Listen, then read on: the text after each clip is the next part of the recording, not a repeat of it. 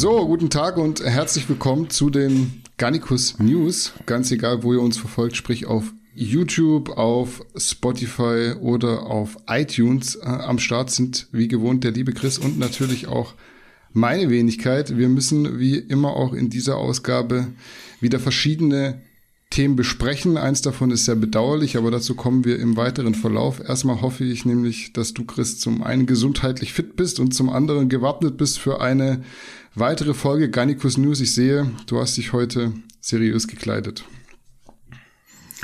Auch ich darf mal seriös sein. Alles gut bei mir, ich freue mich auf die Folge. Ja, wir machen vor den eigentlichen Themen wie sonst auch einen kurzen Abstecher in den Garnicus Shop. An der Stelle erstmal noch kurz der Reminder für unser Weihnachtsway. Das gibt's mittlerweile wieder zu kaufen und zwar in den beiden Geschmacksrichtungen Zimtsterne und Bratapfel. Wer also letztes Jahr noch nicht probiert hat, dem will ich es hiermit auf jeden Fall ans Herz gelegt haben. Nicht, dass es nachher heißt, ihr hättet nichts mehr bekommen, weil wie so häufig bei solchen speziellen Flavors haben auch wir den Verkauf und die Stückzahl limitiert. Das war das eine, was ich heute aber gar nicht priorisieren wollte. Stattdessen wollte ich darauf aufmerksam machen, dass es bei uns auch CBD-Öl zu erwerben gibt. Das wird der eine oder andere vielleicht noch gar nicht wissen, auch wenn es im Shop verfügbar ist. Hat eventuell den Hintergrund, dass es aus diversen Gründen nicht unter CBD, sondern unter Hanf gelistet ist und deshalb etwas unter Radar läuft. Davon nicht irritieren lassen. Jeder, der mit CBD zu tun hat, dürfte wissen, dass es in Deutschland da ein paar Probleme gibt, mit denen Shops zu kämpfen haben. Wir haben CBD in Softgel und in Tropfenform, je nachdem, was einem besser gefällt. Beides gewonnen aus. Chris, du wirst dich freuen, Schweizer Biohanf. Gerade bei CBD muss man ein bisschen aufpassen, was man als Wirkung anpreist. Ich halte mich deshalb kurz. CBD kann sich positiv auf Schlaf, Schmerzen und auch die Psyche auswirken. Ich bin großer Fan davon. Ich nehme es immer wieder in Zyklen. Wenn ihr also mal testen wollt, dann findet ihr unser CBD im Gannicus Shop unter der Kategorie Hanf. Wie gesagt, sowohl in Form von Softgels als auch in Form von Tropfen. Ich habe hier die Softgels, dass ihr auch seht, ich nehme das wirklich einfach äh, aus dem Grund, weil es für mich einfacher zu handeln ist und noch dazu geschmacksneutral daherkommt. Ich bin halt kein Fan von Marihuana, weder beim äh, oralen Konsum noch beim Rauchen. Ich mag den Geschmack nicht. Das dazu und damit können wir direkt den Übergang zum ersten News-Thema machen. Wir fangen heute mit einer Powerlifting-Story an, die wir vor kurzem schon mal in ihrem ja, sagen wir, Entstehungsprozess aufgegriffen haben. Damals wurde die USAPL von der IPF für ein Jahr suspendiert, sprich der Dachverband hat sozusagen einen ihm zugehörigen Unterverband ausgeschlossen und zwar aufgrund eines Streits um die Dopingtests. Die USAPL hatte bislang nach WADA-Standards selbst getestet, was viel günstiger war, als wie von der IPF gefordert, alle Tests komplett über die WADA laufen zu lassen. Dadurch hätte man in Zukunft sogar deutlich weniger testen können, was den Verantwortlichen der USAPL nicht wirklich gefallen hat. Jetzt, also paar Wochen später, wurde die USAPL dann tatsächlich komplett aus der IPF entfernt. Wie es dazu kam, kannst du sicher besser erklären. Chris, Powerlifting ist ja dein Metier. Es ist auf jeden Fall kurios, würde ich mal behaupten. Vielleicht kannst du an der Stelle auch noch mal so einen kleinen Rückblick geben und natürlich auch sagen, was du persönlich von der ganzen Angelegenheit hältst. Du hast es sauber eingeleitet. Es ging genau so los. Die, es ging um die, um die Compliance der Dopingtests und das ist ja sowieso so ein Unwort. Ich erlebe das immer wieder in der IT-Welt. Es geht nicht darum, dass man da Sachen richtig macht, sondern dass sie einfach compliant sind. Mhm. So in der IT-Bankenwelt ist das ganz, ganz ein großes Thema. Ähm, genau um das ging es auch der IPF. Die wollten, dass die Dopingkontrollen nach WADA, also WADA compliant sind, dass die WADA die durchführt, wie du gesagt hast. Es ging nicht darum, dass überhaupt durchgeführt wird, sondern eben WADA compliant was dazu führte oder dazu geführt hätte, weil USAPL hat sich geweigert, dazu geführt hätte, dass sie deutlich weniger Tests machen hätten können und so deutlich weniger Athleten getestet werden. Ähm, ich komme vielleicht nachher noch dazu, dass das natürlich auch eine Kehrseite hat. Aber so auf den ersten Blick weniger Tests wollte USAPL nicht, hat sich gewehrt, wurden suspendiert die USAPL-Lifter, die sich über die Nationals für die WM qualifiziert hatten, mussten da kurzfristig für äh, US Virgin Islands antreten an den, an den Worlds, sonst hätten sie da nicht teilnehmen dürfen. Man muss dazu sagen, dass USAPL mit Abstand der größte Verband ist auf Anzahl Mitglieder und auch der leistungsdichteste. Ähm, Johnny Candido hat dazu auch ein Video gemacht, was ich sehr empfehlen kann, wo es um dieses Thema geht, wo er sauberes recherchiert hat und ein paar Zahlen bringt. Als Beispiel hier dazu in der bis 83 Kilogramm Gewichtsklasse ist der, der an, gewonnen hat, die an den Worlds, den, den Russ Laurie, ein, ein US-Amerikaner. Und zweite wurde, ich habe jetzt den Namen vergessen, entschuldigt das, da auch ein guter Lifter aber der wäre der Zweite an den Worlds, wäre an den Nationals Sechster geworden. Also mhm. da sieht man, wie die Leistungsdichte ist. Die 83 Kilogramm Klasse ist natürlich ein bisschen extrem, aber so praktisch jeder US-Lifter, der an die Worlds ging, wurde Weltmeister. Also die sind mhm. schon stark. Ob jetzt das mit den nicht compliant Doping-Tests zu tun hat, das kann ich nicht beurteilen. ähm, jedenfalls, wenn die USAPL-Lifter fehlen, dann fehlen da das ist spürbar, oder? Das sind nicht irgendwelche, wenn jetzt die Schweiz fehlen würde, würde das niemandem auffallen, oder? Aber die USAPL ist da schon ganz ein anderes Kaliber. Ähm, jetzt war am 7. Ähm, Februar war in Norwegen, war November. die Sitzung. Entschuldigung? November. Aber was habe ich gesagt? Februar, das ist schon ein bisschen länger. F äh, falsch, natürlich erst da letzte Woche, November ähm, war die Sitzung und da wurde darüber abgestimmt, ob USAPL dauerhaft ausgeschlossen wird oder nicht. Und das Resultat war, sie werden ausgeschlossen. Dazu muss man sagen, US, äh, IPF international hat plus 140 Mitgliedsländer, Mitgliedsvereine. Es waren 28 anwesend. Fünf haben sich der Stimme enthalten, also mit 23 Stimmen wurde USAPL rausgevotet. Das stinkt. Was auch stinkt, ist, im Mai dieses Jahres wurde von einem gewissen Robert Keller ähm, America Powerlifting oder Powerlifting America gegründet, das jetzt am 10, nein, am 9.11., 9. Äh, November, also gestern, bekannt gegeben wurde, dass die jetzt der neue IPF-Verband ist von den USA. Okay. Jetzt, okay, da war, hat, war einer ähm, vorausschauend, könnte man denken. Man muss aber wissen, dass Robert Keller der IPF-Sekretär ist. Also das ist alles so ein bisschen, bisschen, ein bisschen, bisschen komisch. Johnny Candido hat auch noch, das Ganze ist insofern eben grundsätzlich so ein bisschen komisch, weil irgendwie, ich kenne die Regeln jetzt nicht genau, aber es gibt nicht jedes IPF-Mitglied macht überhaupt Doping-Tests. Also es, die Regel ist irgendwie, wenn du machst, müssen die WADA compliant sein. Und wenn du keine machst, dann ist auch okay. Nur 45 Prozent der Mitgliedsländer machen überhaupt Doping-Tests. Und die, die machen, die machen da wenige. Er hat so ein Beispiel von Japan aufgeführt, das auch kein kleines Mitglied ist. Und die hatten in 2001 einen Test gemacht. Also das ist alles, alles ein bisschen, bisschen merkwürdig. Hintergrund, wie auch schon erwähnt ist, die IPF möchte olympisch werden. Das ist sehr, sehr unwahrscheinlich, ähm, weil da die internationale Gewichtheberverband äh, Weightlifting da so Probleme hat mit Korruption, mit Doping, werden an der nächsten Olympiade weniger als die Hälfte der Athleten zugelassen. Es werden Gewichtsklassen reduziert. Es gibt, glaube ich, noch vier Gewichtsklassen oder sowas. Weniger Athleten, weil es immer so Probleme gab. Und es ist sogar im Gespräch, dass das Weightlifting komplett aus den, von den Olympischen Spielen zu verbannen, weil es immer wieder so zu Problemen führte. Deshalb ist es sehr unwahrscheinlich, dass ein Sport, wo Doping wahrscheinlich noch ein bisschen einen größeren Effekt hat als bei, bei Weightlifting, dass die aufgenommen werden, ist sehr unwahrscheinlich.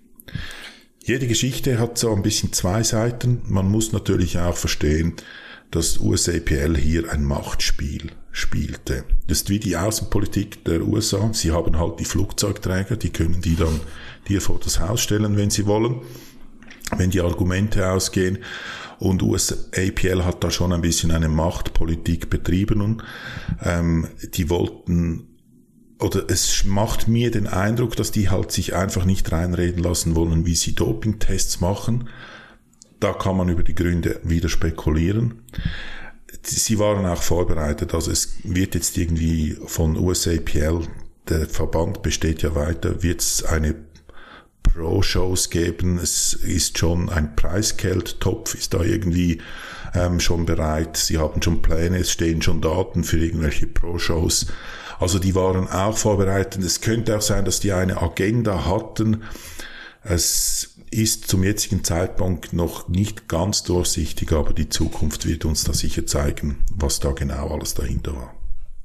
Ja, ich glaube, du hast es alles jetzt schon sehr gut auf den Punkt gebracht. Ich habe es letztes Mal schon gesagt, irgendwie bekleckert sich da keine der beiden Parteien mit Ruhm. Gerade was die IPF angeht, sieht das aber immer mehr nach Agenda aus für mich. Also man sollte doch als Dachverband schauen, dass man möglichst viel testen kann, um möglichst viele schwarze Schafe zu finden. Mir fehlt da so ein bisschen die Pragmatik, weil es geht doch nur darum, Ergebnisse zu liefern. Ob man jetzt nur WADA-konform oder direkt über die WADA testet, mein Gott, macht doch die Resultate nicht besser oder schlechter. Wenn man durch solche scheinheiligen Maßnahmen die Testzahlen halbiert, gewinnt am Ende nur einer und zwar der betrügende Athlet. Für mich wäre es der bessere Ansatz gewesen, nach einer Möglichkeit zu suchen, die aktuellen Testzahlen der USAPL aufrechtzuerhalten und so zu subventionieren, sage ich mal, dass diese Menge an Tests über die WADA abgewickelt werden kann. Wie gesagt, du hast es ja auch schon erwähnt, die USAPL ist so das größte größte Schaf in der Herde quasi, was die IPF angeschlossenen Verbände angeht. Ah, ich glaube, die IPF hat sich da von der Aufmüpfigkeit, wenn man das so nennen möchte, der USAPL ein bisschen auf den Schlips getreten gefühlt und da jetzt so ein geskriptetes Voting draus gemacht, um schnell diesen Ausschluss durchzuwinken. War zwar eine Zweidrittelmehrheit, wenn man das so öffentlich kommuniziert, dann würde keiner aufschreien, aber wenn von den über 150 Teilnehmern, wie du gerade gesagt hast, äh, nur 28 anwesend waren und davon 50 noch enthalten haben. Da muss man jetzt kein Professor sein, um die Gewieftheit zu erkennen. Man könnte jetzt auch sagen, die Hinterlistigkeit, aber das wäre wieder wertend. Das möchte ich ja nicht. Wir machen weiter mit Wettkampf-Bodybuilding, denn am Wochenende war die allseits bekannte EVLS Prag Pro mit vielfacher deutscher Beteiligung die offene Klasse gewonnen hat. Samson Dauder, gefolgt von Raphael Brandao, Regan Grimes und Nathan Diescher. Emir Umeragic wurde siebter, Kevin Gebhardt zehnter. Insgesamt sicher, ja, diskutable Ergebnisse, auf die wir auf jeden Fall gleich noch eingehen werden. Ansonsten hat Steve Bentin in der 212er Klasse den sechsten Platz geholt. Aldin Aliagic wurde Zehnter in der Classic Physik und die Jennifer Zienert konnte in der Figurklasse sogar die Silbermedaille klar machen. In dem Fall das beste deutsche Ergebnis dieses Wochenendes. Was sagst du allgemein zu den Ergebnissen und vielleicht speziell zum Abschneiden der deutschen Athleten, sprich zum Abschneiden von Jenny, Aldin, Steve, Kevin und Emir? Ja, herzliche Gratulation an Jenny. Dort kann ich sie überhaupt nicht äh, beurteilen. Ich habe da nichts gesehen. Ich habe nur gelesen, dass sie den zweiten Platz holte. Ähm, ja, dann weitere deutsche Teilnehmer. Was zum Geier war mit Aldin schon wieder los? Ich habe gelesen, wieder die falsche Farbe oder irgendwie mit der Farbe ein Problem. Das verstehe ich nun nicht. Ich denke, einmal kann das passieren, aber zweimal, da hat ja Einstein irgendwie so ein gutes Sprichwort dazu gemacht. Das, das, kann, also das verstehe ich jetzt nicht. Oder wenn man jetzt nicht 100% so in Form kommt und mit dem Wasserhaushalt und den Kohlenhydraten und was ja uns Frau Olesch, Dr. Olesch da gut mitgeteilt hat, was ein Pro Trial and Error ist, ähm, dass da mal was schiefgehen kann, verständlich. Aber so etwas wie Farbe, das könnte man ja auch oder ich, vielleicht bin ich da naiv, im Vorfeld testen. Ich kann doch testen, welche Farbe bei mir wie wirkt. Ja, Lichtverhältnisse kann man auch simulieren, oder? Also das fände ich keine Ausrede, man weiß nicht, was fürs Licht ist und kann man die Farbe im Vorfeld testen und vor allem, wenn man mal einen Schuh voll rausgezogen hat, warum stimmt dann die Farbe schon wieder nicht? Verstehe ich nicht, aber vielleicht gibt, hast du ja dazu dann eine gute Erklärung. Dann die 212er. Ähm, ja, bin ich so ein bisschen enttäuscht von, von Steve, und zwar nicht von seiner Leistung als solches, aber er wurde Sechster und irgendwie die vor ihm Platzierten, das sind alles solche Leute, und korrigiere mich, wenn ich mich da falsch liege, die nicht an Mr. Olympia waren, also die potenzielle Konkurrenten von ihm sind. Und er wird hier Sechster ich hoffe nicht, dass das das Leistungsniveau oder die Leistungspotenzial von Steve aufzeigt, sonst mhm. könnte es schwierig werden mit Olympia. Ich hoffe, er war da ein bisschen außer Form. Für mich, für mein unprofessionelles Bodybuilding-Auge, Auge sah er nicht irgendwie viel schlechter oder überhaupt schlechter aus als sonst, aber ich kann mich da täuschen. Ich bin da gespannt auf deinen Experten, ähm, deine Aussage als Experte dazu. Und schließlich noch die offene Klasse. Ähm, da habe ich jetzt gar nichts verstanden. Da hätte ich das Podium oder die ersten vier sogar komplett anders gewotet. Ich habe mir die Reihenfolge rausgeschrieben, wie ich sie gehabt hätte, so mhm. nach dem, was ich gesehen habe. Und da war, würde Nathan auf eins sein, Regan auf zwei, Samson auf drei und dieser Raphael wenn man Inhalte hineinnehmen, dann hat auf vier. Und zwar mhm. ziemlich deutlich, finde ich. Aber so wie die Reihenfolge war, kann ich das überhaupt nicht verstehen. Ähm, siebter Platz von Emir, wenn ich mich nicht täusche. Ja. Starkes Debüt. Ihr hattet im Artikel geschrieben, Muskelqualität fehlt noch ein bisschen. Da sagt man ja, das kommt mit dem Alter. Da, das würde ich gerne drin? mal Muskelmasse. Die Muskelqualität, glaube ich, oder fehlende Muskelqualität. So, nicht, dass es mit dem Alter kommt, aber das Muskelqualität, so, das war, ähm, das kommt ja offenbar mit dem Alter. Ich weiß nicht, ob das so ist.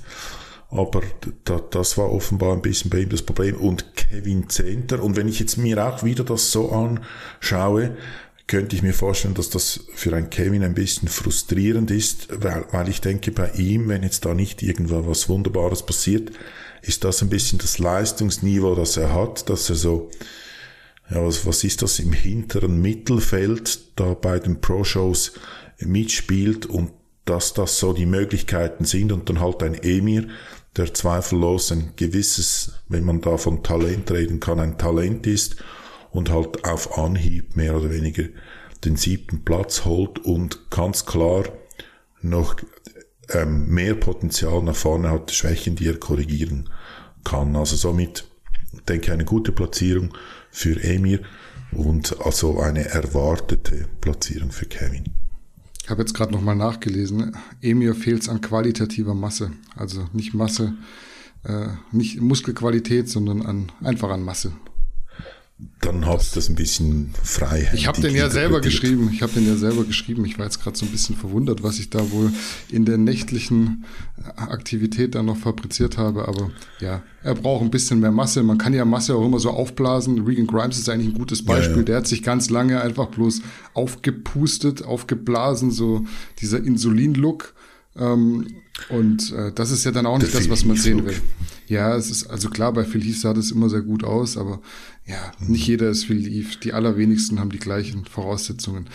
Ähm, so. Jetzt bin ich gespannt, ja, was wird du jetzt vielleicht sagst. Wird jetzt wahrscheinlich wieder ein kleiner Monolog meinerseits, den hattest du ja gerade im Powerlifting. Ich fange mal insgesamt mit der offenen Klasse an, sprich mit der Top 4, die ja auch im Nachhinein jetzt von dir noch auch kontrovers diskutiert wurde.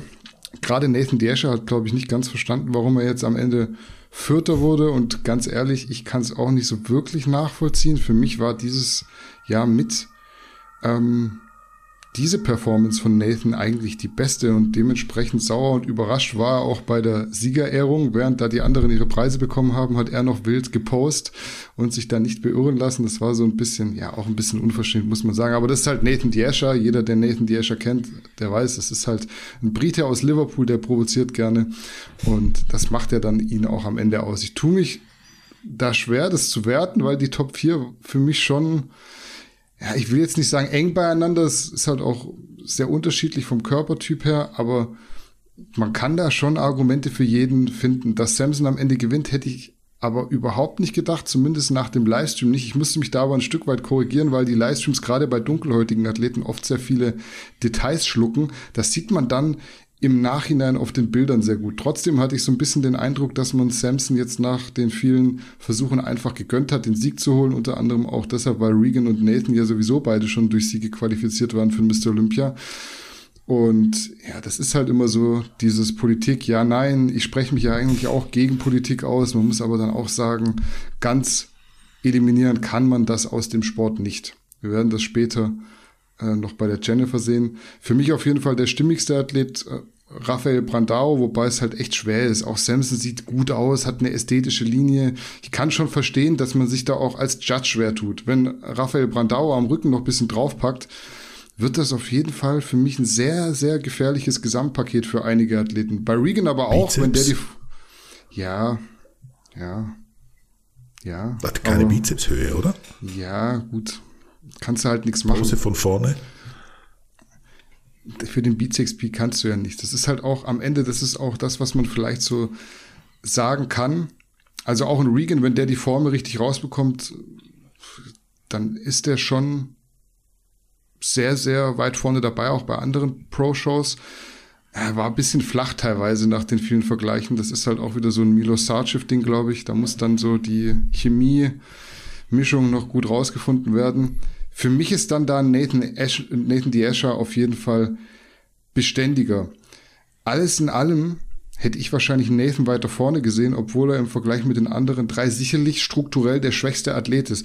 Da muss man aber jetzt dazu sagen, jetzt kommst du mit der Bizepshöhe. Es ist halt für mich am Ende offenes Bodybuilding. Und offenes Bodybuilding ist halt nicht, wer hat so den schönsten Bizeps. Das ist halt viel auch, wer ist so der brutalste Athlet. Wenn du wirklich nach Ästhetik wertest, dann ist Nathan auf vier ganz klar gerechtfertigt, weil die schöneren Athleten sind alle drei, die vor ihm gelandet sind. Definitiv. Wenn du aber sagst, ey, wir kommen aus einer Zeit, wo Ronnie Coleman, Dorian Yates, Jay Cutler, Mr. Olympia wurden, das wurden die jetzt nicht, weil die die ästhetischsten Athleten sind. Das, die waren halt einfach brutal. Für mich ist das halt so ein bisschen der Inbegriff von offene Klasse.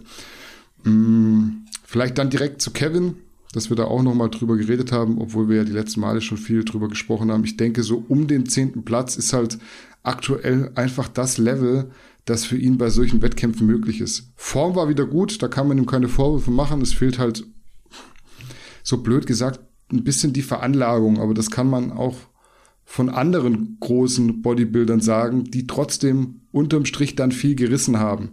Also tue ich mich so ein bisschen schwer, das als Ausrede zu benutzen. Ähm, ich denke, das ist einfach so Status quo. Platz 10, Platz 11, Platz 9, vielleicht auch mal Top 8. Aber für weiter vorne reicht es halt aktuell noch nicht. Von Emir war ich sehr positiv überrascht. War ja sein Debüt und dafür ist der siebte definitiv ein Erfolg. Ich habe ihn am Anfang noch weiter vorne gesehen, weil die Härte war wirklich sehr gut. In den Vergleichen sieht man dann aber halt doch, dass noch die Masse fehlt. Für mich aber an der Stelle mal erwähnt, der deutsche Athlet mit dem wohl größten Potenzial in der offenen Klasse. Wir reden ja viel über Tim Budesheim, das stimmt schon, der ist aktuell, was die Platzierungen angeht, einfach nicht erreicht. Aber ich muss hier definitiv eine Lanze für Emir brechen. Ich glaube, wenn der so weitermacht, jetzt nicht irgendwie aufs Gaspedal drückt, sondern ganz beständig einfach weiterarbeitet, dann hat der schon sehr, sehr großes Potenzial in Zukunft. Gerade aufgrund der Härte musste sich Emir, finde ich, auch neben Rolly Winkler nicht verstecken. Der hat meiner Meinung nach den fünften auch geschenkt bekommen, weil von Wettkampfform kann man da definitiv nicht sprechen. Da hätte man auch noch mal so ein bisschen rumwürfeln können, weil ja, dann Rolly bloß auf Platz 5 zu setzen, weil er eben viel Muskeln hat. Schwierig. Aldin, Classic Physik, gibt es eigentlich im Vergleich zum Wettkampf in Polen keine wirklich neuen Erkenntnisse. Farbe war wieder nicht gut und auch den Peak hat er wie in Polen verpasst, meiner Meinung nach. Ah, das sieht irgendwie vorher und nachher immer recht gut aus, auf der Bühne dann aber nicht. Man muss aber auch dazu sagen, dass Aldin sehr wenig Wettkampferfahrung hat und ich würde behaupten, das kommt hier zum Tragen. Insgesamt wirkt das alles noch sehr behäbig, so ein bisschen teilnahmslos auf der Bühne. Ich habe ja den Livestream komplett angeguckt, da waren welche äh, in der Frontpose gestanden oder im Line-up quasi gestanden und ja, er stand da so ein bisschen unbeteiligt daneben, äh, teilweise relaxed auch schon. Ähm, wahrscheinlich auch so ein bisschen die Selbstsicherheit, die da fehlt. Ich denke, das kommt aber mit der Zeit, weil die Voraussetzungen sind ja da. Dass du jetzt sagst, man kann das mit der Farbe testen, ich glaube, das ist gar keine so schlechte Idee, gar kein schlechter Einwand. Jetzt vor Ort wurden, glaube ich, die Tanning Services benutzt, die da zur Verfügung gestellt werden, was eigentlich so clever ist, weil das sind so die Profis. Er meinte halt jetzt in dem Video, glaube ich, dass mh, mm, er so sehr, sehr viel Farbe schluckt. Seine Haut schluckt wohl sehr viel Farbe und bräuchte dann mehr Anstriche. Ja, das wusste man wahrscheinlich beim ersten Mal schon. Also, das sind halt Fehler, die dürfen eigentlich als Profi nicht passieren. Jetzt ist es aber auch so, eigentlich sollte ein Formel-1-Fahrer jetzt nicht in Graben fahren. Das darf einem Profi eigentlich auch nicht ja, ja. passieren, ohne dass irgendwelche anderen Einwirkungen ähm, da sind. Wenn du da jetzt völlig äh, alleine um die Kurve fährst und rausbretterst, das sollte jetzt einem Profi nicht passieren, wenn er sein Gefährt unter Kontrolle hat. Und so ist es da auch. Trotzdem passieren halt Fehler. Ich denke, Aldin hat trotzdem eine sehr, sehr gute Linie, eine gute Voraussetzung, da in Zukunft was zu reißen. Ist Super, ja jetzt ja. tatsächlich auch quasi Nachbar von mir. Ich habe es dir ja vorhin schon im Vorfeld gesagt. Aldin trainiert jetzt mittlerweile im Powerhouse Ludwigsburg, habe ich gesehen. Das ist so, ja, ich sag mal, Luftlinie zehn Minuten entfernt von dort, wo ich wohne. Also Aldin ist jetzt Schwabe. Vielleicht ergibt sich da ja mal was in Zukunft. Ähm, man sieht, was man da direkt anschließen kann. Zum Beispiel bei der Jenny in der Figurklasse, was diese diese Selbstsicherheit, dieses gute Gefühl, was man hat, so ausmachen kann. Gerade wenn man in der jüngeren Vergangenheit schon gute Ergebnisse erzielt hat, was die Jenny ja eindeutig hat, tritt man bei so einem Wettkampf, glaube ich, eben ganz anders auf. Objektiv betrachtet hätte sie meiner Meinung nach auch gewinnen müssen. Das ist jetzt wieder so dieses Politikding, weil gewonnen hat am Ende eine Athletin aus der Tschechischen Republik. Die war jetzt nicht schlecht. Definitiv nicht. Ich fand aber, für eine Figurathletin nicht so schön, nicht so ästhetisch anzuschauen wie die Jenny. Für mich hat da alles gepasst. Form und Point, super Präsentation, insgesamt ein richtig, richtig gutes Paket. Also, das wäre jetzt so für mich ein Ding, wo ich sagen muss, hätte sie eigentlich gewinnen müssen. Hat mir sehr gut gefallen. Und ich denke, das wird nur eine Frage der Zeit sein, bis da der erste Sieg folgt. Vielleicht ja schon in Rumänien am Wochenende. Ich glaube, da geht es ja auch an den Start. Da bleibt dann jetzt nur noch der Steve, der ja den sechsten Platz gemacht hat. Auch über Steve haben wir ja schon viel geredet in letzter Zeit. Hat von vorne wieder ein starkes Paket gebracht. Da hat auch die Härte gestimmt. Defini definitiv würde ich sagen, definitiv die, die Defizite ähm, in der Rückansicht. Also da sieht man jetzt schon, dass ihm die lange Wettkampfsaison irgendwo mittlerweile in den Knochen hängt. Man kann nach so vielen Events nacheinander halt nicht mehr so pieken, wie man gerne möchte. Ich verstehe ihn, dass er da nicht aufgeben möchte. Stand jetzt ist wohl auf jeden Fall auch noch der Wettkampf in Alicante geplant, eventuell auch Rumänien am Wochenende. Das ist also das Ding. Jetzt kann man natürlich das machen wie so eine Milchmädchenrechnung und kann sagen, ja, aber die haben ja gar nicht beim Olympia mitgemacht. Da bist du ja so und so Filter geworden. Trotzdem haben die dich geschlagen. Ja, die kamen halt einfach frisch. Steve macht seit Monaten jetzt Wettkämpfe. Portugal war der erste.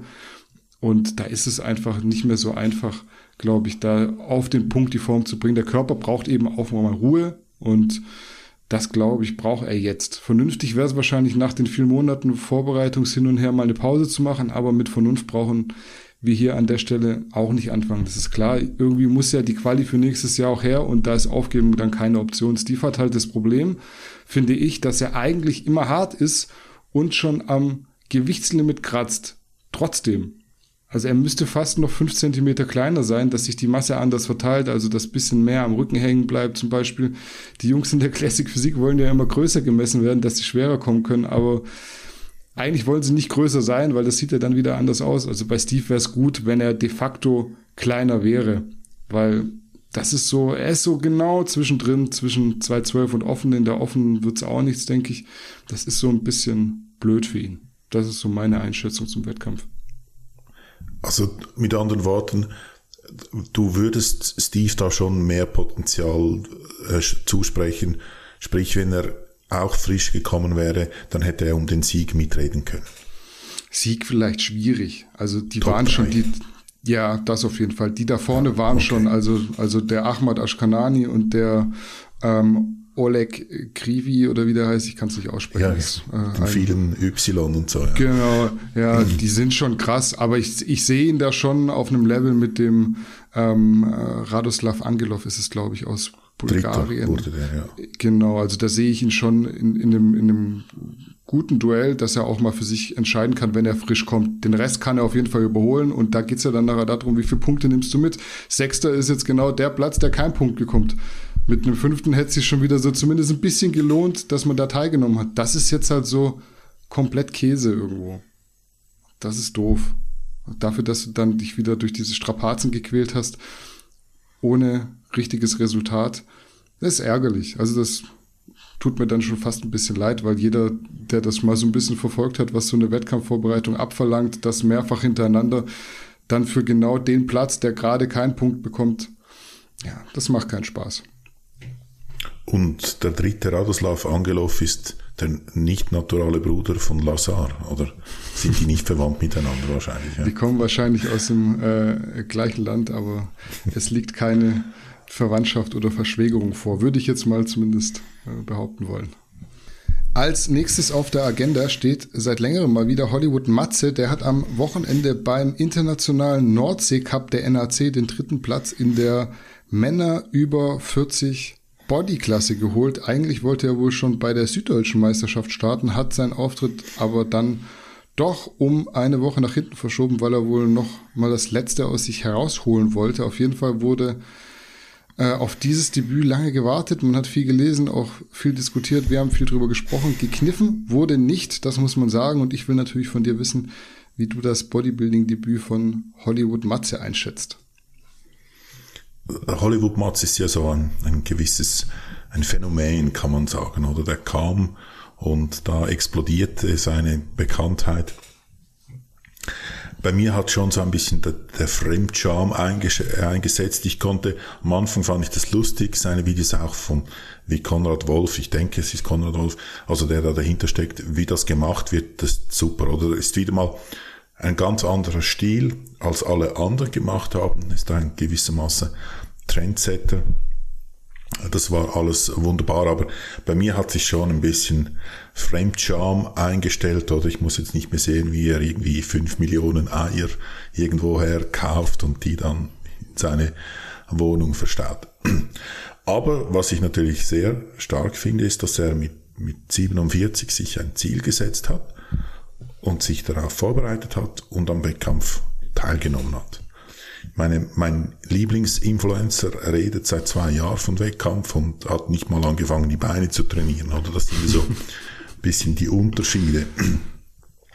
Zum Wettkampf selber, weil ich Hollywood-Matze auf Instagram auch nicht verfolge, habe ich überhaupt nichts gesehen. Ich habe die Bilder dann gesehen, die ihr im, im Beitrag hattet. Also ich würde sagen, da wäre manch ein 47-jähriger Mann stolz, so auf, auszusehen, ja, egal was jetzt da. Ich bin jünger.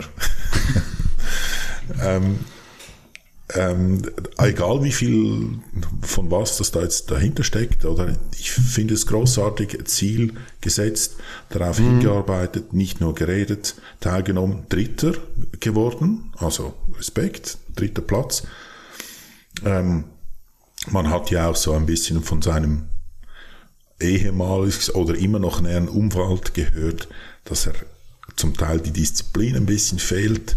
Ich denke, jetzt hat er gezeigt, dass er zumindest so viel Disziplin hat, um da Dritter zu werden. Das ist aller Ehren wert. Ähm, ich freue mich da für ihn persönlich. Ich denke, er hatte nicht das einfachste Leben bis jetzt und kann da richtig aufblühen. Ja, ich glaube, dass Matze kein neuer Stern am Bodybuilding-Himmel wird Das ist klar. Das weiß er sicher auch selbst. Würde mich zumindest stark wundern, wenn Matze jetzt noch eine Karriere als IFBB Pro anstrebt. Trotzdem muss man ja sagen, dass gerade in dem Alter, was dazugehört, so eine Wettkampfvorbereitung durchzuziehen. Ich muss da auch an der Stelle eine Lanze für Matze brechen, weil auch wenn das immer jeder denkt, es geht nicht allen primär um sportlichen Erfolg. Klar, Erste werden es cool und auch Matze hätte sicher äh, gerne eine Goldmedaille mit nach Hause genommen. Das meine ich gar nicht. Oft geht es aber einfach auch darum, sich Ziele zu setzen und dann auf diese Ziele hinzuarbeiten. Solche Vorhaben, die bedingen dann zwangsläufig, dass man Struktur ins Leben bringen muss und äh, gewisse Dinge auch ordnen muss, um am Ende dort auf der Bühne stehen zu können. Mir geht es manchmal so ein bisschen gegen den Strich, dass da Leute kommentieren, was hat Hollywood Matze mit Sport zu tun und mit welcher Berechtigung findet so jemand überhaupt bei euch statt. Das ist eigentlich ganz einfach.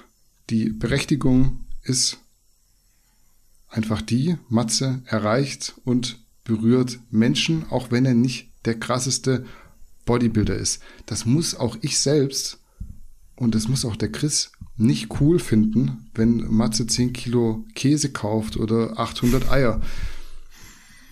Überhaupt nicht relevant. Wir schauen aber immer, dass der Großteil unserer Follower die Sachen, die wir bringen, cool findet. Ich nehme mich da völlig raus. Ich gucke privat auch andere Sachen an. Das muss auch nicht jeder so machen, wie ich das mache. Ich habe einfach die Akzeptanz und die Toleranz dafür, dass jeder eben das konsumieren darf, was er möchte. Dafür gibt es die Zahlen, die wertet man noch aus, um dann so ein bisschen die Trends und den Bedarf in der Community zu erkennen. Wenn ihr also ein krasser Bodybuilder mit einem dicken Arm seid und sich niemand für euch interessiert, dann müsst ihr euch halt interessant machen. Das liegt nicht am bösen Hollywood Matze. Der ist nicht dran schuld, dass ihr nicht seine Klick- und Interaktionszahlen habt. Wir versuchen halt dann mit der Man, beziehungsweise in dem Fall auch Girl Power, die wir haben äh, und aufbringen können, den Bedarf unserer Follower zu decken. Natürlich will ich auch, dass mein Artikel von so vielen Menschen gelesen wird wie möglich, wenn ich schon damit meine Arbeitszeit verbringe. Bei uns ist das unterm Strich ja kostenloser Content. Ich hätte mal gerne, dass sich die Leute auch bei GEZ-Medien so beschweren, für die sie ja dann tatsächlich auch Geld bezahlen. Da kommt ihr übrigens auch dafür auf, dass ein Karl Lauterbach jede Woche in fünf verschiedenen Top-Hotels schläft, weil er in fünf verschiedenen öffentlich-rechtlichen Talkshows auftritt. Das hat jetzt aber nichts mehr mit Hollywood Matze zu tun, deshalb mache mach ich hier den, Bla den Break. Äh, Glückwunsch auf jeden Fall an dich, Matze. Ich muss ganz ehrlich sagen, dass ich für so eine Wettkampfdiät aktuell keine Muse hätte. Deswegen, ich finde das absolut respektabel. Du wirst das hier wahrscheinlich sicher auch hören oder sehen, weil du hast uns ja auch direkt nach deinem Wettkampf markiert. Wir haben das aufgegriffen, einfach weil es relevant ist, unserer Meinung nach. Komm doch gerne mal in den Podcast, würde ich mich drüber freuen. Ähm, und viele sicher auch. Ich glaube, das war so ein Ding, was vielleicht noch im Raum stand. Letztes Mal, da wir ja Steve zu Gast hatten und da ja auch über dich beziehungsweise über Matze geredet wurde. Also wir können da gerne auch eine Folge machen. Ich habe da Bock drauf. Werde mich jetzt im Anschluss direkt äh, bei Matze melden. Das, das finde ich eine äh, super Idee, weil was man man kann alles Negative sagen, was man will, aber was man nicht sagen kann, ist, er, er ist nicht unehrlich, er ist sehr, er wirkt ehrlich, er wirkt authentisch und das ist eigentlich sehr erfrischend in dieser ganzen Scheinwelt hier, weil er ist nicht Schein, er ist einfach Matze und jetzt, wo er den, den Schnurrbart noch gestutzt hat, da sieht er noch ansprechender aus. Ähm, also eben, das ist ein, ein guter Typ, oder? Das ist kein Penispumpenverkäufer, das ist jetzt so mein Raster. Das ist eine, eine erfrischende Persönlichkeit, ja. ja. Penispumpenverkäufer ist auf jeden Fall das von die von dir meistverwendetste Beleidigung äh, in diesem Jahr. Genau. Unser heutiges Top-Thema, der Elefant im Raum, ist gleichzeitig auch ein sehr trauriges Thema, das in den vergangenen Tagen sogar in der Mainstream-Presse für sehr viel Wirbel gesorgt hat. Es geht um den sehr überraschenden Tod von Sean Roden, der im Alter von nur 46 Jahren verstorben ist. Die Nachricht dazu hat sich am Samstagnachmittag rasant übers Internet verbreitet und natürlich wilde Spekulationen nach sich gezogen. Offiziell ist die Todesursache noch unklar, aber gemutmaßt wird Stand jetzt Herzinfarkt.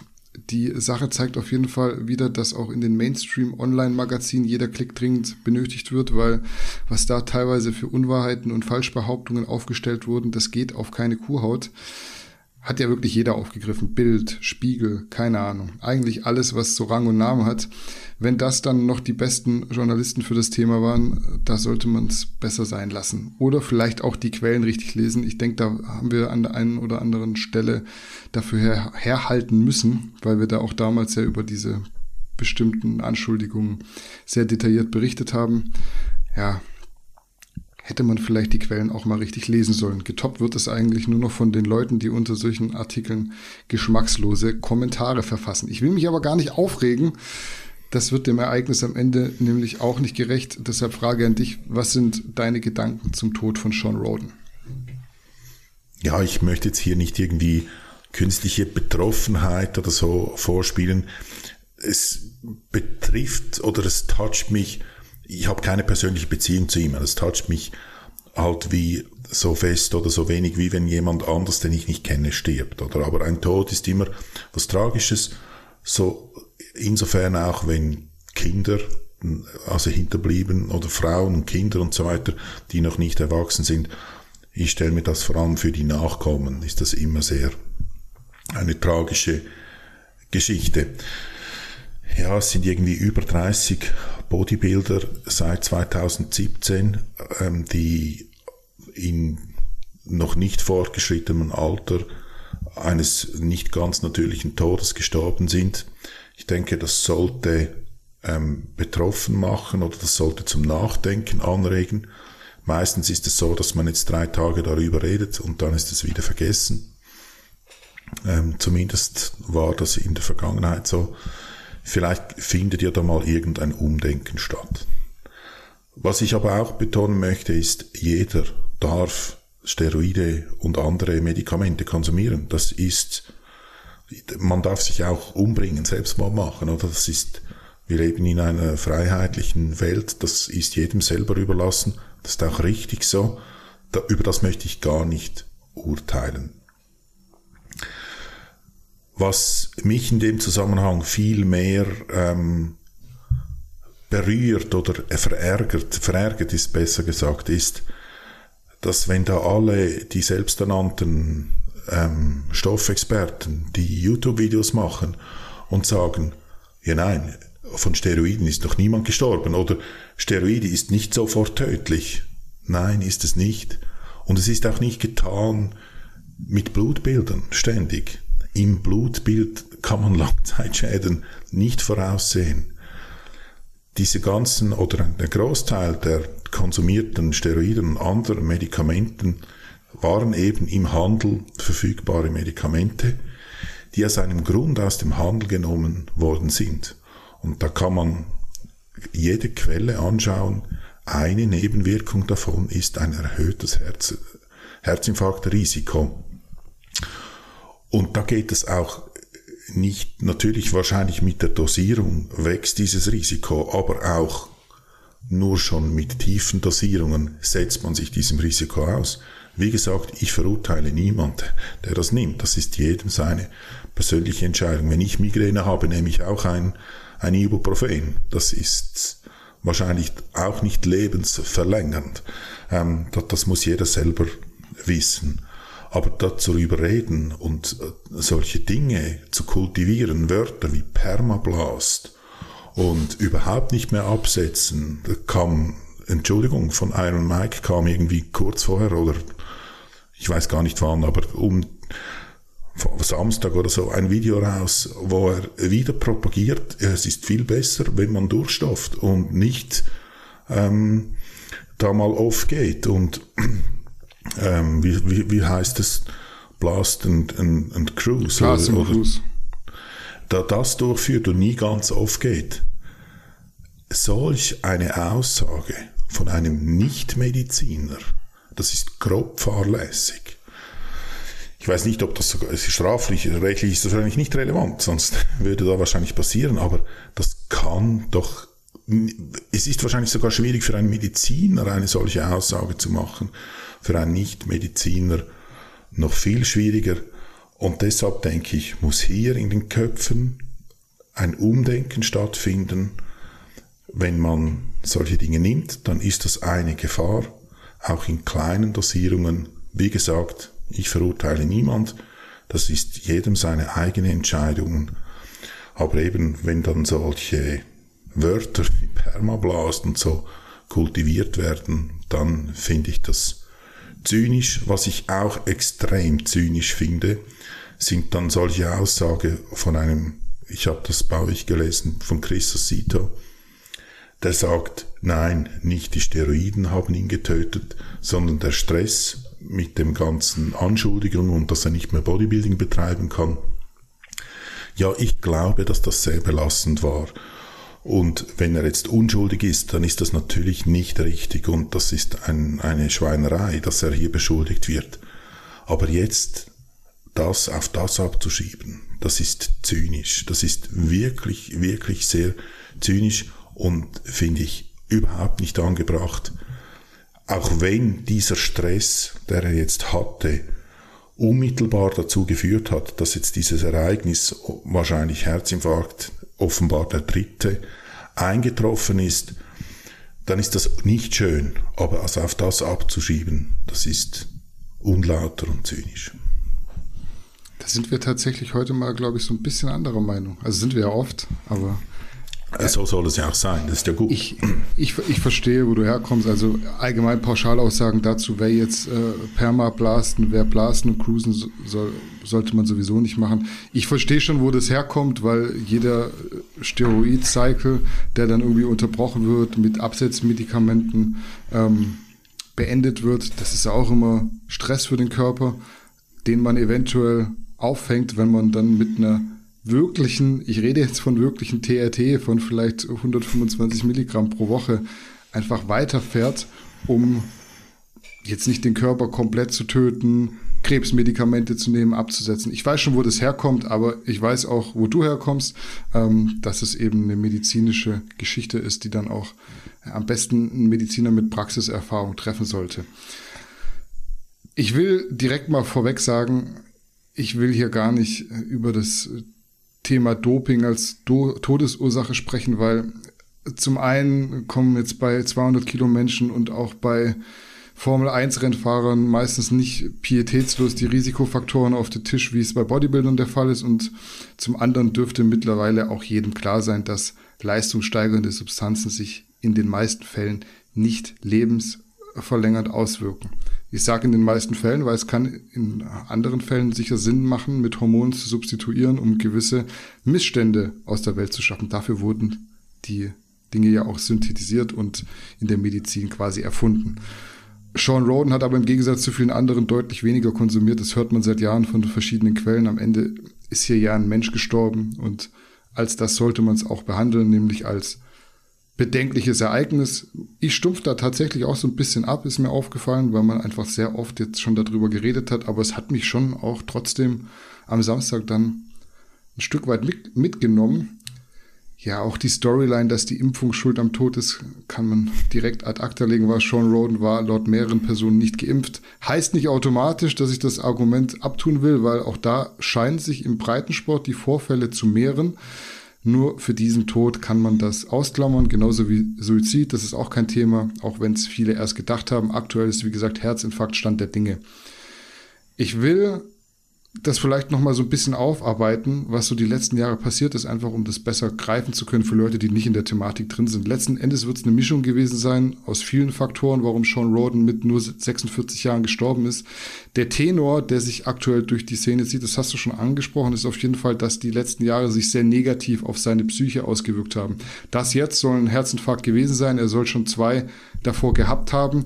All diese Herzinfarkte nach der Zeit, als die Vergewaltigungsvorwürfe öffentlich wurden. Das ist für mich ein wichtiger Fakt, den man berücksichtigen muss, wenn man äh, über die Aussagen von Chris Acito spricht, den man aktuell vielleicht auch nicht als ja, den äh, besten Anwalt für Sean Roden rauspicken sollte, einfach aufgrund seiner emotionalen Befangenheit. Das ist einfach eine freundschaftliche Basis, auf der die beiden über Jahre hinweg verkehrt haben. Die haben zusammen den Mr. Olympia gewonnen 2018.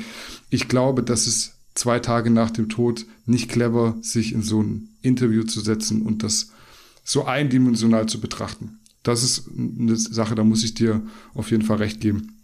Man muss aber definitiv auch sagen, dass Stress tötet.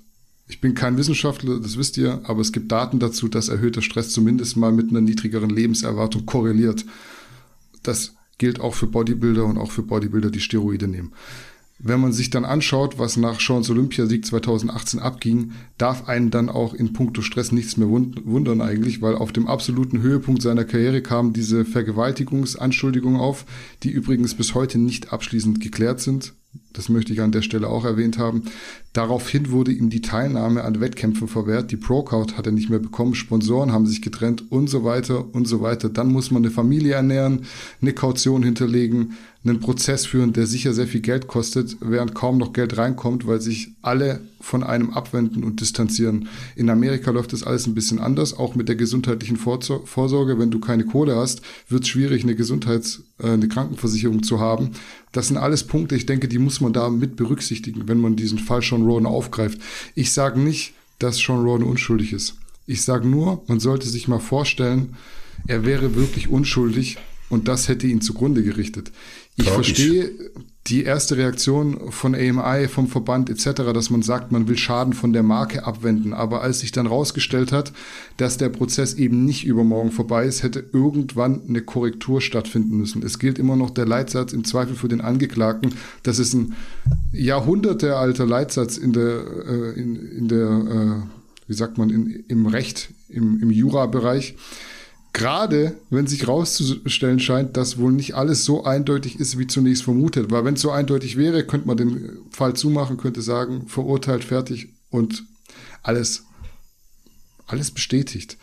Und das schon weiter als Zuschauer und Gast auf den Events rumläuft, war ja auch in Ordnung. Also das hat man mitgenommen, da nimmt man zusätzliche Promo mit, sagt, guck mal, Miss Olympia von 2018 ist da. Teilnehmen darf er aber nicht. Für Sean Roden war Bodybuilding eben die größte Leidenschaft und die hat man ihm komplett weggenommen. Ich bin der Letzte, der sich jetzt negativ äußern würde, ähm, oder der sich, sagen wir so, der sich nicht negativ äußern würde, wenn er tatsächlich schuldig wäre. Aber was wäre das für ein Ende, wenn nachher rauskommt, er hat tatsächlich nichts gemacht? Die Szene ist ja klein und jeder weiß, wie der Hase bei solchen Bodybuilder-Großen läuft. Der wird in seiner Karriere nicht die erste Hostess mit aufs Hotelzimmer genommen haben.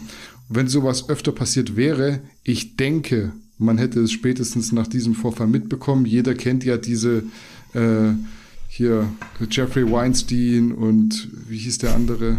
Äh, Jeffrey Epstein und Harvey Weinstein, whatever. Man kennt die Namen aus den, äh, aus den Medien.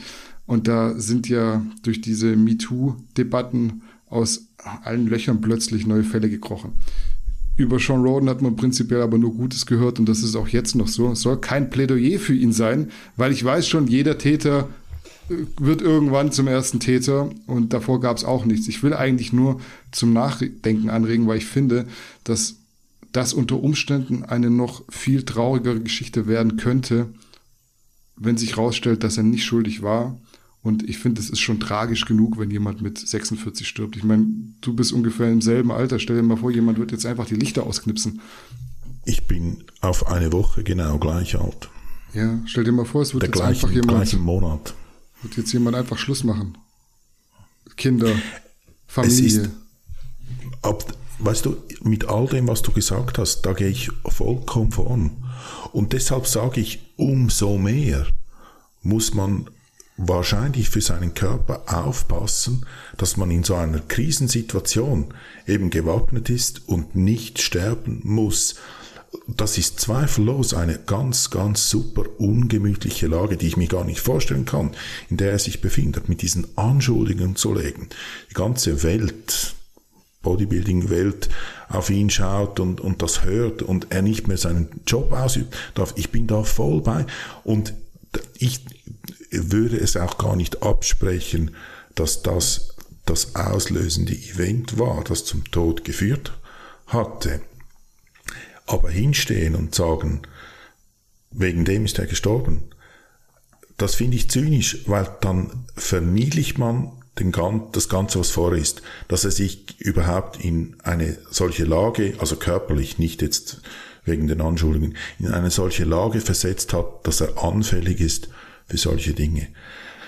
Das geht dann unter den Tisch. Ich möchte auch hier überhaupt nicht den Moralapostel sein und mit dem Finger auf ihn zeigen und haha, hättest du das nicht genommen, wäre das nicht passiert. Überhaupt nicht. Oder wie ich gesagt habe, soll jeder machen, was er will.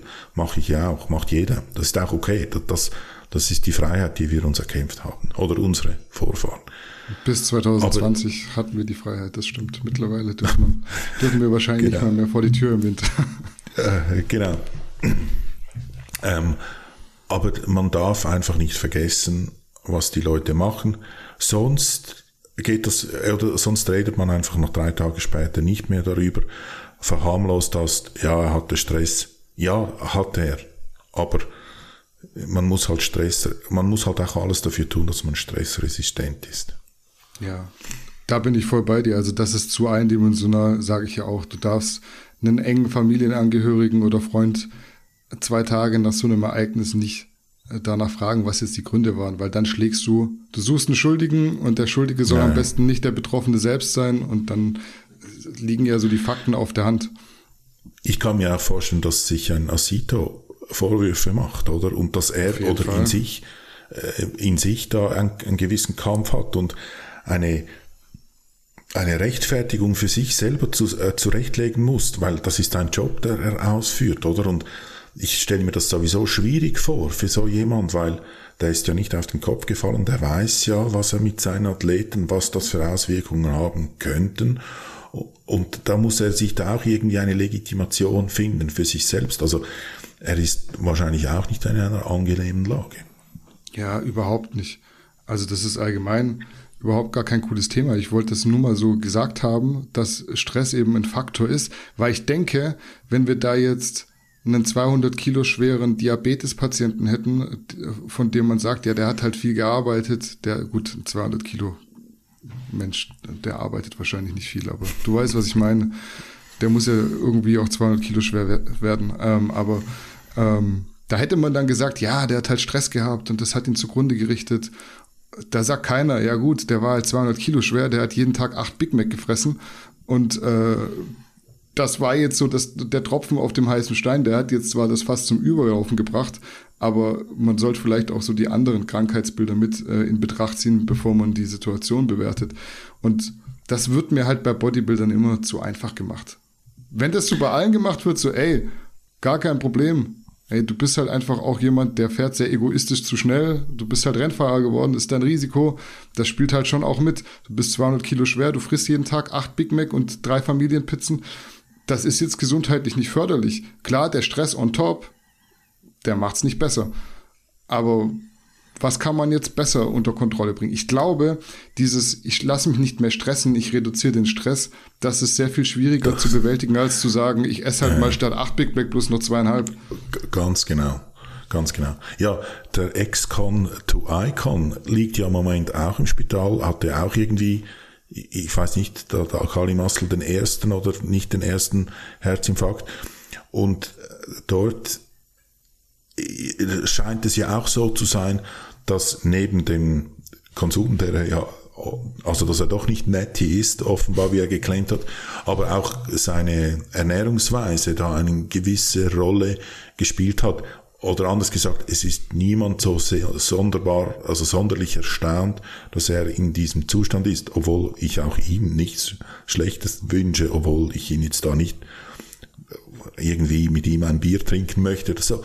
Aber dort hat ja wahrscheinlich nicht der Stress, sondern halt eben der ganze Le Lebenssetup das gefördert oder das zeigt einfach, dass wenn man auf der einen Seite da aufs Gaspedal drückt, dass man umso vorsichtiger vielleicht auf der anderen Seite sein muss. Und ich möchte halt da immer, immer als also Halbmoralapostel darauf hinweisen, hey, überlegt euch das gut, was ihr macht mit diesen Medikamenten. Über, seid euch das bewusst. Oder ich möchte gar nicht davon, Leute davon abbringen oder nicht. Wie gesagt, eigene Entscheidung. Aber einfach ich bin ja auch nicht, oder wie ich gesagt habe, es betrifft mich ja nicht persönlich, wenn es, wenn Sean Roden verstirbt oder tragisch. Aber ähm, da einfach die Awareness schaffen und sagen, das ist einfach nicht irgendwie ein Hustensaft. Ja, muss man auch. Also es muss an jeder Stelle immer Engelchen und Teufelchen geben und einer muss darauf aufmerksam machen und das Ganze dann, ich sag mal so, ausbalancieren, dass man nicht sich in irgendwas verrennt und irgendwelche Argumente sucht oder versucht zu finden, die das Ganze legitimieren, was man da macht, weil das ist es auch nicht. Es ist völlig gegensätzlich zur Natur, was da Bodybuilder machen. Aber ich will es gar nicht länger machen heute, als es sowieso schon ist. Ähm, war ja auch unser letztes Thema heute auf der Liste. Ich denke fast nämlich, wir werden da nächste Woche auch nochmal drüber reden müssen, weil da sich im Nachgang jetzt so viele Dinge ergeben und so viele Statements kommen werden, dass man das nochmal aufgreifen muss. Eventuell finden die Leute, die jetzt drüber reden, auch so ein bisschen eine balanciertere Umgehens Umgangsform, um damit äh, quasi umzugehen mit diesem Thema. Und ja, wenn du zum Schluss nichts mehr loswerden möchtest, wie gesagt, ich glaube, nächste Woche wird. Ich habe da schon so ein Video gesehen, das man nächste Woche ansprechen muss dazu. Und was man abschließend auch sagen muss, es werden weitere solche Fälle passieren in der Zukunft. Auf jeden Fall. Das ist ja auch so ein Ding. Wir sind halt einfach auch im Internet. Früher sind die auch gestorben. Es hat sich halt auch nicht so verbreitet. Heute hast du halt innerhalb von Sekunden einfach diese Nachricht auf dem Tisch. War ja am Samstag auch so das ging halt einfach super schnell. Und jetzt muss erstmal geguckt werden, was war da überhaupt, wie löst sich eventuell der Fall. Und darüber können wir nächste Woche nochmal sprechen. Ich würde sagen, wir machen den Sack zu. Vielleicht noch ganz kurz zwei positive Nachrichten zum vergangenen Wochenende. Ist jetzt so ein maximaler Break, aber ich habe das hier noch auf der Liste, weil sowohl der Ayham Alafs als auch der Ahmad Mahmoud ich hoffe, beide Namen habe ich richtig ausgesprochen, haben sich in Alicante letzte Woche die Procard geholt. Das wollte ich noch erwähnt haben. Herzlichen Glückwunsch an der Stelle. Ansonsten denkt an unser Weihnachtsway und an unsere CBD-Produkte. Hier äh, CBD Soft, Gels und äh, CBD Öl in Tropfenform gibt es bei uns im Garnicus Shop genau wie alle anderen Supplements von Garnicus Original auch. In diesem Sinne war es das mit dieser Episode der Garnicus News. Lasst euch nicht verarschen und bis zum nächsten Mal.